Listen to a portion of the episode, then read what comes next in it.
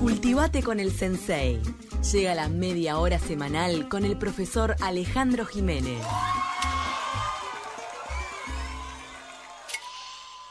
Camino del regreso de todos los caminos, pergún cabeza blanca que fuera de oro fino, vacía de los sueños, vuelve sobre sí mismo.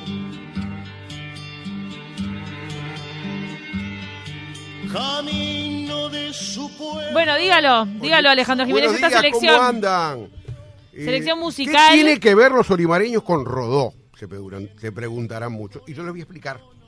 Este es un tema de los olimareños del disco 25 años del año 1982. Se llama Por Per Gint. Que Per Gint es eh, el protagonista de un drama del dramaturgo noruego Ibsen, Henrik Ibsen, ¿no? Eh, y Rodó hace una lectura metafísica de esa obra, ¿no? En, su, en uno de los capítulos de Motivos de Proteo. O sea, que escribió Ibsen la obra en 1867, Rodó recreó o hizo una interpretación metafísica, lectura metafísica en 1909, y Rubén Lena, el autor de A Don José, ¿se acuerdan que hablamos de él? Eh, escribió esta canción que cantan los olimareños. O sea, que tiene que ver, tienes un campesino que vuelve fracasado a su pueblo. No podés hacer el camino del regreso, todos los caminos, bueno. Este, ¡Qué intertextualidad eh, para llegar a, eh, a José Enrique Rodó! Exactamente, y, o sea, por medio de, además de los olimareños, o sea que eso es lo que habla un poco de, de- de que nuestra cultura, nuestro país es de cercanías y nuestra cultura también es de cercanía en, en gran parte, ¿no? Porque el próximo fin de semana es el fin de semana del patrimonio. 2 y 3 de octubre. Exactamente, en homenaje a José Enrique Rodó, con una consigna que dice por ahí, a ver tú qué, Es lo de discutir las ideas, ¿no? cambian el mundo y que evidentemente acá tenemos la revista que eh, editó la Comisión de Patrimonio Cultural de la Nación, actividades en muchos lugares. Está buenísimo porque la agenda Eh, te marca por barrios, eh, horarios y es fácil Exactamente. de poder concurrir Hay a lo muchas conferencias eh, sobre Rodó, hay actividades artísticas, bueno, todo eso. Y hoy vamos a hablar de Rodó, pero a su vez también Camila hace un rato me dijo, pero tenés que decir qué vas a hacer vos. Y yo A les ver, voy a claro. contar que tam- voy a hablar ahora y lo voy a invitar para el próximo sábado a las 10 de la mañana. Nos encontramos en la Plaza de la Restauración Villa de la Unión. Porque este mes que viene, octubre, el 8, se cumplen 170 años del fin de la Guerra Grande. ¿Por qué se llama 8 de octubre en la calle? Bueno, todo eso. Vamos a hablar de eso y empezamos desde Dirección Nacional de Cultura la ruta de la Guerra Grande. Va a empezar allí ¿Cuánto lleva el recorrido? ¿Dónde arranca? y a las 10 de la mañana estamos arrancando en la Plaza de la Unión o Villa Restauración. Eh, a las 11 eh, por sus propios medios no hay transporte, o sea, ellos caminando, walking tour en la Unión. Después de ahí, eh, en cada uno de sus propios medios, a las 11 mm, arrancamos para el buceo. En 11 y media nos encontramos en la aduana Oribe, al- allí en la playa, en, la, en el puerto. el buceo. Exactamente, vamos a hablar de. Eh, va a estar abierta la aduana Oribe, bueno, todo eso. Qué recorrido. Eh, y- Nunca entré a la aduana de Oribe. Sí, y luego, Es una buena oportunidad. Y luego, este, eh, una y media nos encontramos, porque ahí dejamos lugar para el almuerzo, en eh, Plaza España, en Ciudad Vieja, porque vamos a hacer el recorrido de la ciudad sitiada. Porque ustedes se acuerdan que la Guerra Grande era eh, el campo sitiador, con Oribe al, al mando, ¿no? Y la ciudad sitiada, o, o- mejor dicho, el Montevideo, el gobierno de la defensa. O sea que eso es lo que vamos a celebrar o a recordar. Eh, el 8 de octubre va a haber también una actividad que va a ser en el mismo lugar- en la misma aduana Oribe a la 1, a las 13 horas, 8 de octubre, con la presencia del ministro Silveira, con, bueno, con, eh, va, a haber- va a estar la Orquesta Juvenil del Sodre, este, y el 9 repetimos el recorrido. O sea que si no pueden el 2, pueden ir el 9, el 8 es un acto protocolar nada más. Dos oportunidades. Ahí está. Pero hoy este, están todos invitados. Ah, voy a Bien. recordar, que hace pila que no recuerdo, eh, las vías de comunicación eh, del Sensei. ¿no? Este. Alejandro Jiménez, Rod- Alejandro Jiménez punto R es Instagram, ¿no? Alejandro Jiménez, todo junto, punto, Punto R, R. es Instagram. Eh, A Jiménez 23 es eh, Twitter y Alejandro Jiménez Rodríguez es Facebook.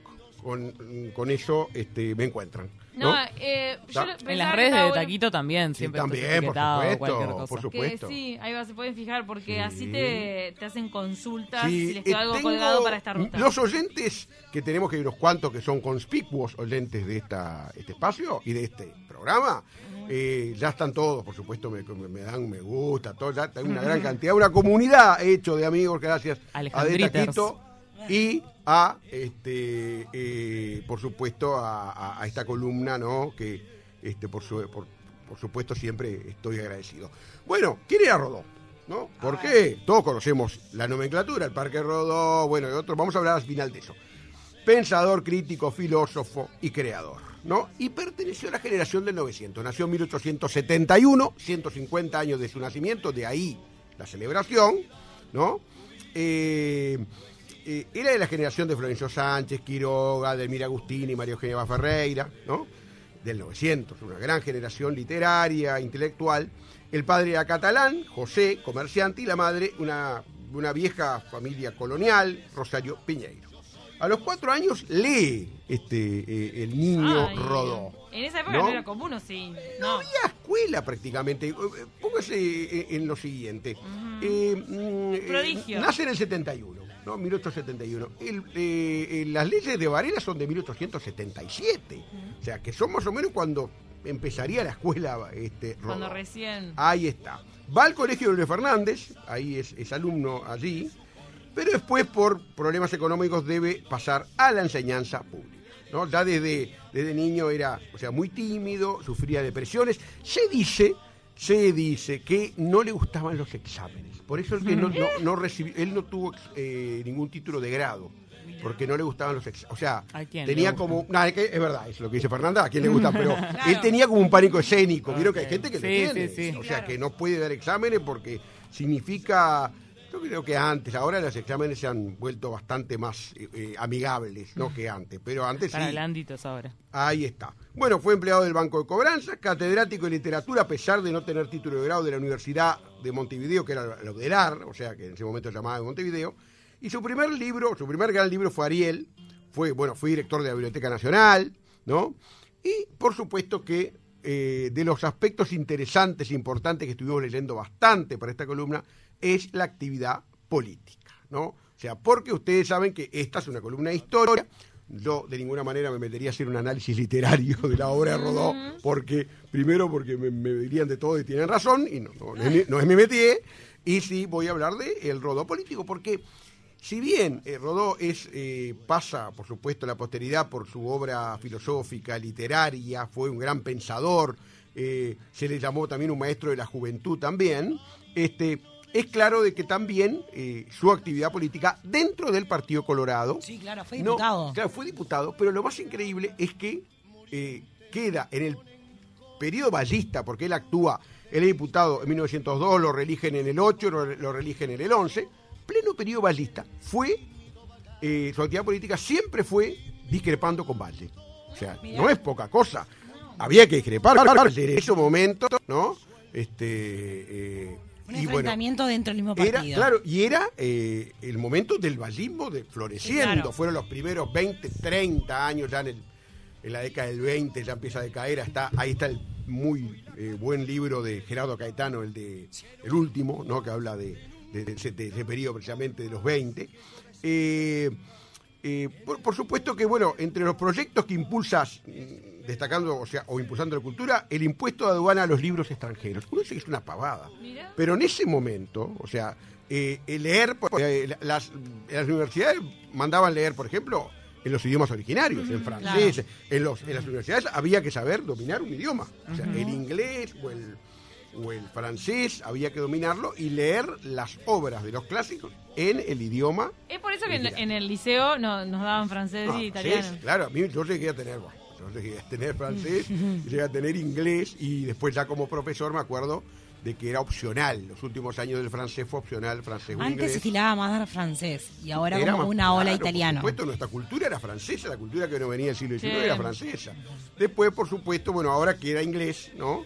Este, que ese es otro tema también, el tema de las lenguas extranjeras, o sea, que cómo a, veces se ha descuidado eso. Pero ese es otro tema.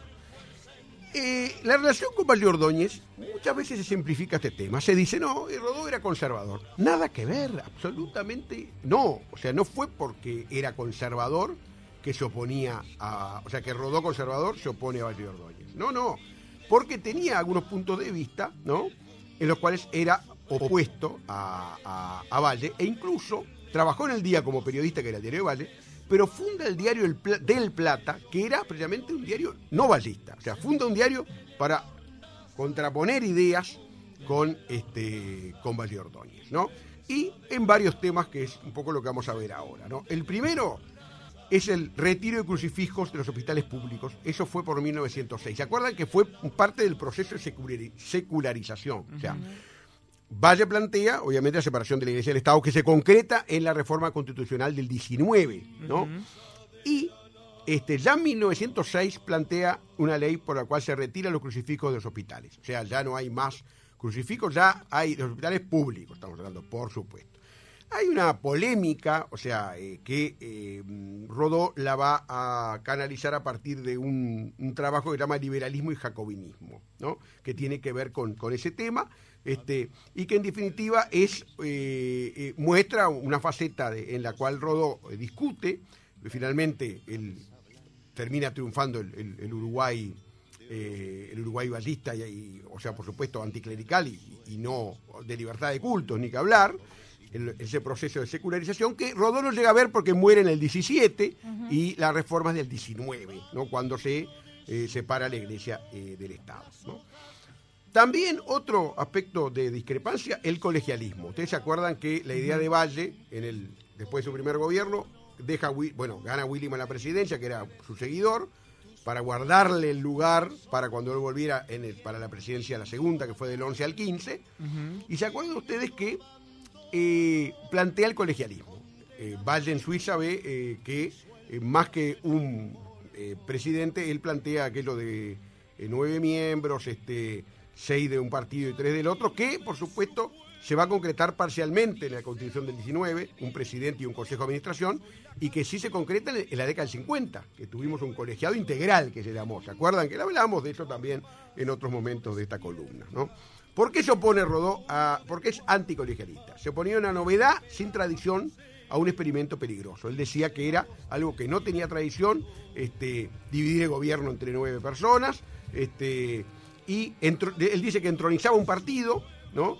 Este, y, y buscaba de esta manera, eh, por supuesto, él quería que se limitara el poder de ese partido, a pesar de ser el suyo, porque él era colorado. Pero él no quería por supuesto que esta, eh, él mm, sostenía de que esta eh, postura o este proyecto de Valle iba a entronizar al vallismo. Entonces no quería eso y por eso es que se opone también y es otra de las... Eso habla de, de muchos principios, ¿no? Como que él tenía sus ideas y sus principios por encima de, las ansias de poder. o- No, no, él o lo tuvo. Él, si bien tuvo actividad política, no era una persona con ambiciones de, de- quedó un diputado, además fue bueno director de la Biblioteca Nacional, pero no, no. Eh, él eh, se ponía porque pensaba que era lo mejor y no, no, no, no, no había disciplinas partidarias como hay a- ahora, ¿no? Este, y otro aspecto importante es lo que tiene que ver con el, con el eh, americanismo. Rodó era iberoamericanista. Eh, Ariel es un ejemplo, su obra más importante, ¿no? En 1898 se había opuesto a la intervención de Estados Unidos en Cuba, ¿no? El proceso de independencia aquel que tiene a José Martí, que es quizás el, personaje más importante. Él se había opuesto a que Estados Unidos interviniera en Cuba.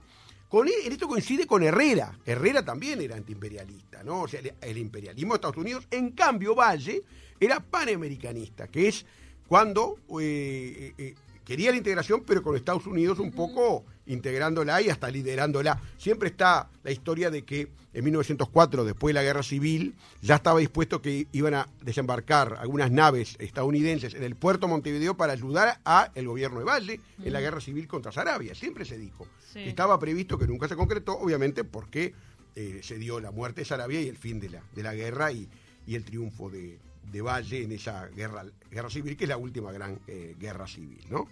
Eh, bueno, y ahí hay también historias con respecto a que mm, Rodó participó de una marcha contra la intervención de Estados Unidos en Veracruz, eh, Veracruz, el puerto de México, en abril de 1914, en donde hubo represión y donde participó Rodó de esa marcha, en contra del gobierno porque había este, este, parece que el gobierno había visto con buenos ojos esa marcha, esta intervención de Estados Unidos en Veracruz. O sea que Ahora, tenía- este tipo sí. de, de actitudes Diga. que tenía él, a, a veces contrarias al, Sí. al partido que él componía, que, que Sí. él, eh, del que era parte, eso le provocaba problemas, Por supuesto. Y ahí vamos a, vamos a eso precisamente, Camila.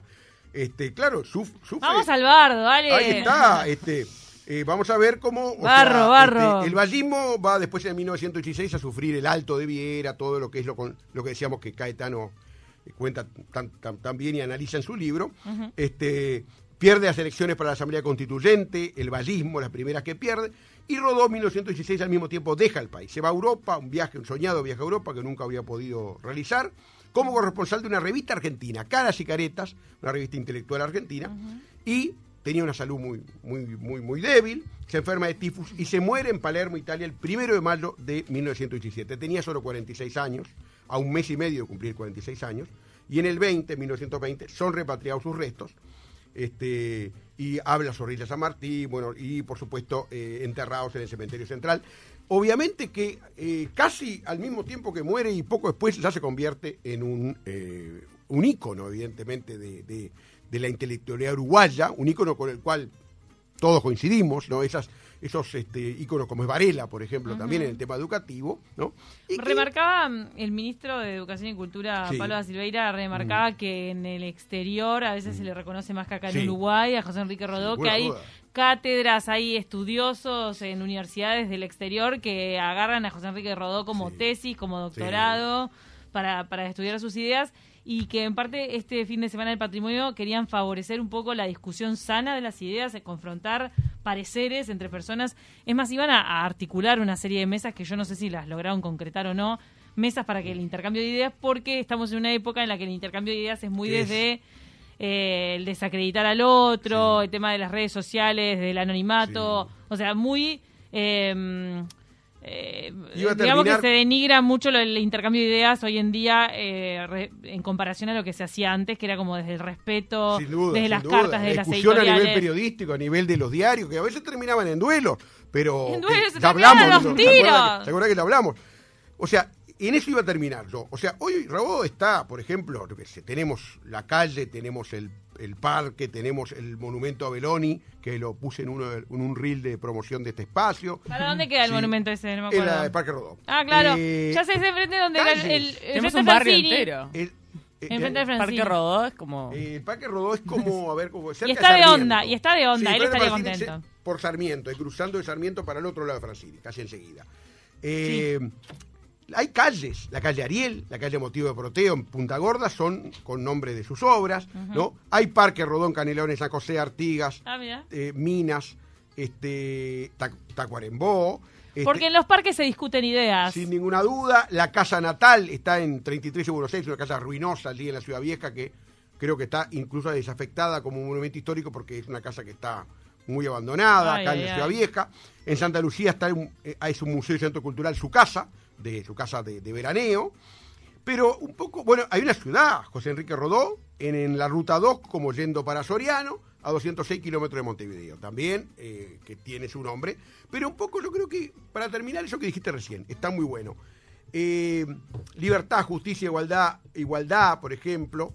Eh, y lo que decís tú, Camila, y ustedes van a estar de acuerdo, discutir, confrontar, intercambiar ideas. En el tiempo en donde se discute en redes, casi anónimamente, en donde el insulto a su vez es bastante moneda corriente. Que vuelva ¿no? la ley de duelo, No. ya está. No. Eso, eso en algún momento se planteó, lo planteó, me acuerdo, Gonzalo Aguirre, porque que no estuvo de acuerdo eh, Gonzalo Aguirre cuando era vicepresidente con eh, la abolición. Ya lo hablamos, Fernanda. eh, y la- perdón, perdón, no, perdón. no importa. Hace tiempo está la columna que hablamos de la ley de duelo, pues es un tema muy seductor y muy romántico. eh, la ley de, a ver, Bueno, viviría- hace poco que Sí, remataron sí, las armas. sí, vivía- vivi- viviría- Sí. ¿Verdad? si se cumpliera cabalmente, estábamos de duelo casi permanente. Uno por Ahora, semana por teníamos. favor. Uno ¿Cómo por se semana. evolucionó? Una masacre, se diezma la población. ni tanto ni tampoco. Creo que la ley de duelos hoy sería bastante anacrónica. Digo, No, pero no, digo, yo creo que nos falta también un poco dialogar cara a cara. Eso Bueno, entonces eh, reiteramos que pueden encontrarse con el Sensei el sábado a las 10 de la mañana. Plaza de la Unión. Si no, once y media en el- la aduana Oribe. O si no, 13 y 30 en Plaza España. Recordá Tres puntos. la Plaza de la Unión en qué calles Eh, queda. allá en este. En 8 de octubre. 8 de octubre y, y- y Cipriano Miró, por ahí se puede, se, se entra por ahí por una peatonal que hay. No está el Hospital Pasteur, más fácil. Tenés que llevar un, me- un megáfono. Va a haber te- ¡Ay, ya! sí, ¡Qué copado! megáfono. Un. Lo vamos a hacer con la arquitecta Astrid Sánchez, porque es historia y la arquitectura también. Me encantó. Muy bien. Bueno. lindo. Bueno, gracias Bueno, Alejandro gusto. Jiménez. Vamos arriba. Todos conectados con ese evento en el marco del fin de semana del patrimonio. Dale.